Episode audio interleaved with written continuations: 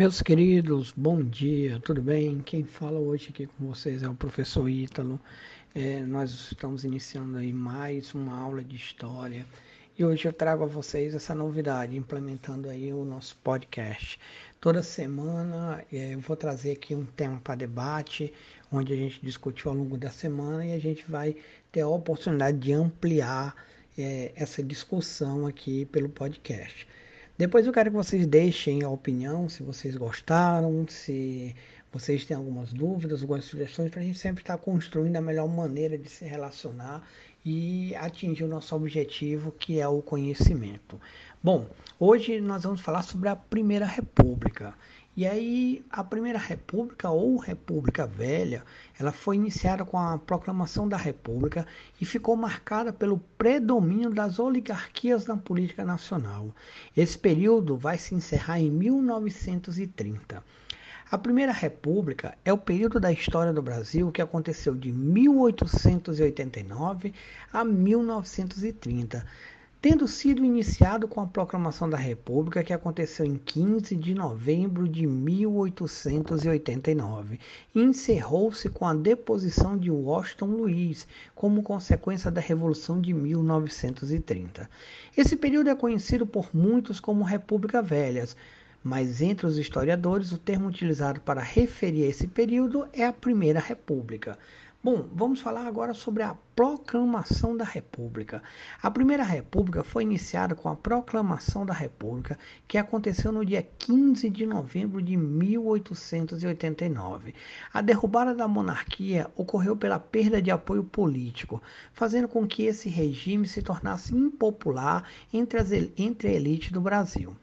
Os militares, insatisfeitos com a monarquia há tempos, e uma parcela da sociedade civil, sobretudo as oligarquias paulistas, organizaram um movimento para derrubar a monarquia. Em 15 de novembro, liderado pelo Marechal Deodoro da Fonseca, os militares destituíram o Visconde de Ouro Preto do gabinete ministerial.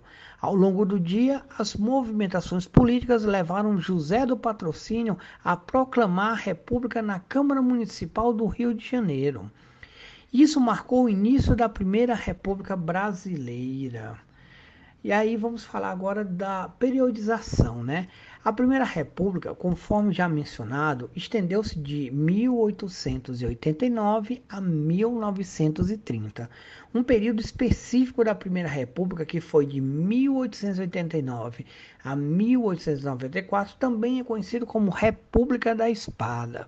Esse nome se deve ao fato de que os dois primeiros presidentes brasileiros, Deodoro da Fonseca e Floriano Peixoto, foram militares. A República da Espada, porém, é um período incorporado à República Velha. Toda a República pode ser dividida em três grandes fases, conforme estabelece o professor Marco Napolitano. Consolidação de 1889 a 1898, período marcado pela consolidação das estruturas políticas e econômicas da Primeira República. Foi assinalado por crises na política e na economia institucionalização de 1898 a 1921, período no qual a estrutura política da Primeira República estava devidamente consolidada. Aqui se definiram políticos como a dos, a dos governadores do café com leite, período no qual também a estrutura política da Primeira República entrou em crise por conta da incorporação de novos atores na política brasileira. Conflito entre as oligarquias também contribuíram para o fim da Primeira República. E aí a gente vai agora apresentar aqui a vocês algumas características, né? A Primeira República, além de ser conhecida como República Velha, como eu já coloquei para vocês, é muito conhecida também como a República das Oligarquias. E isso pode ser graças ao período denominado da política do café com leite, que teve o predomínio das oligarquias. As oligarquias eram formas políticas que baseavam o seu poder em suas posses, isto é, na terra. Os oligarcas eram, em geral, grandes proprietários de terra. O predomínio das oligarquias sobre a política do Brasil começou a ser consolidado em 1894, quando Prudente de Moraes foi eleito presidente. A eleição de Prudente de Moraes também marcou o fim do citado período conhecido como República da Espada. O período das oligarquias resultou em algumas características que são consideradas grandes marcas da República. Essas características são o mandonismo, o clientelismo e o coronelismo. Mais à frente a gente vai estudar cada um deles, como por exemplo, eu vou trabalhar com vocês é, República Foi-se Inchada, um livro muito interessante, mas isso é para outras discussões. Esses três simbolizam o poder das elites agrárias, do país manifestado na posse de terras, além de manifestar o poder dos coronéis sobre as regiões interioranas do Brasil e a troca de interesses, elemento fundamental para a sustentação das oligarquias no poder. Outra característica muito importante desse período foram as políticas que sustentavam as estruturas no âmbito político do Brasil. Aqui estamos falando da política dos governadores e da política do café com leite. Essas políticas foram muito importantes porque reproduziam os conflitos entre as oligarquias, mas não acabaram com eles. Vamos falar sobre a política dos governadores. A política dos governadores, também conhecida como política dos estados, foi criada durante o governo de Campos Salles, presidente do Brasil de 1898 a 1902. Foi com a política dos governadores que o funcionamento político brasileiro na Primeira República foi estruturado. Por meio dessa política, foi possível realizar uma aliança entre executivo e legislativo, Bom, o objetivo da política dos governadores é da seguinte maneira: seus objetivos podem ser assim resumidos: reproduzir ao máximo as disputas políticas no âmbito de cada estado, prestigiando os grupos mais fortes, chegar a um acordo básico entre a União e os estados, por fim, a hostilidade existente entre executivo e legislativo, domesticando a escolha dos deputados. Na prática, essa política funcionava da seguinte maneira: o governador federal daria apoio à oligarquia mais poderosa de cada estado. Em troca, o governo exigia que cada oligarquia apoiasse as propostas do governo federal no legislativo. Assim, as oligarquias deveriam eleger deputados dispostos a atuar em favor do governo no legislativo. Com o apoio à oligarquia mais poderosa, o governo federal esperava que os conflitos políticos respingassem o mínimo possível no âmbito federal e ficassem reproduzidos apenas no âmbito estadual. O funcionamento da política dos governadores dependia consideravelmente da figura do coronel, pois seria ele que, a nível regional, simbolizaria os votos necessários para eleger os candidatos certos, de acordo com o interesse de cada oligarquia. O coronel usava seu poder financeiro para pressionar as pessoas a votar em determinado candidato. Essa intimidação dos eleitores é conhecida como o voto do, cabresto. Além da intimidação, a fraude das atas que registravam os votos eram praticamente comuns. Bom, e aí a gente chega na política do café com leite. A política do café com leite é um conceito clássico quando nos referimos à Primeira República. Essa política ganhou força no Brasil, sobretudo a partir de 1913, com a assinatura do Pacto de Ouro Fino entre as oligarquias de São Paulo e Minas Gerais. Esse conceito refere-se ao revezamento dos candidatos lançados à presidência por essas duas oligarquias.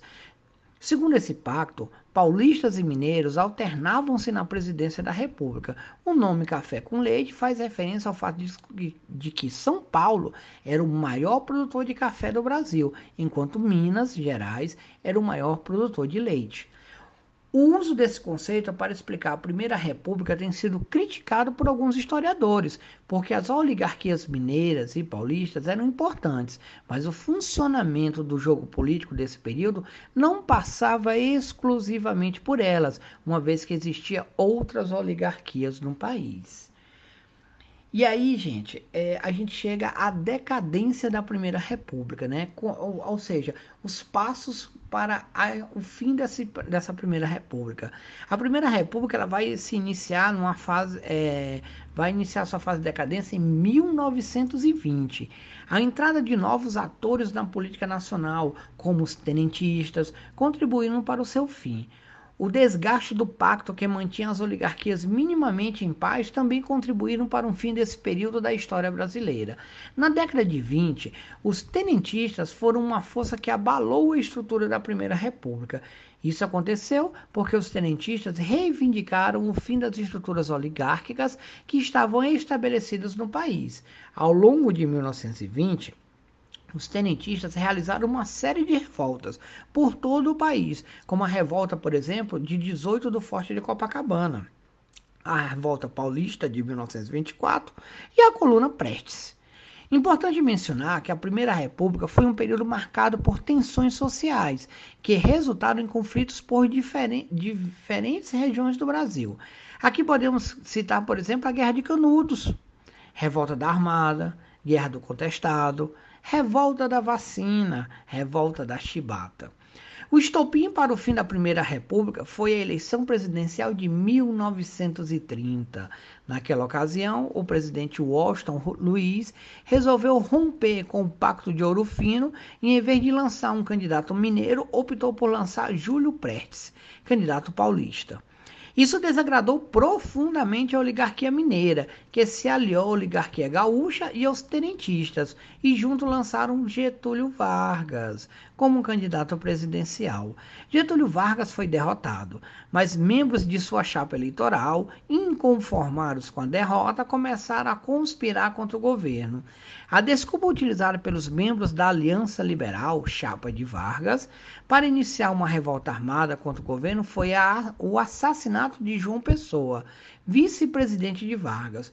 O assassinato de João Pessoa, porém, não teve relação nenhuma com essa disputa eleitoral entre Júlio Prestes e Vargas.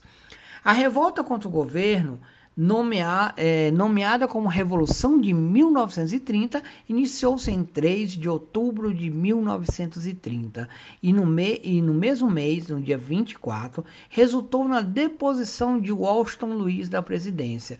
Júlio Prestes foi impedido de assumir a presidência do país e, em novembro do mesmo ano, Getúlio Vargas foi empossado como presidente provisório do Brasil.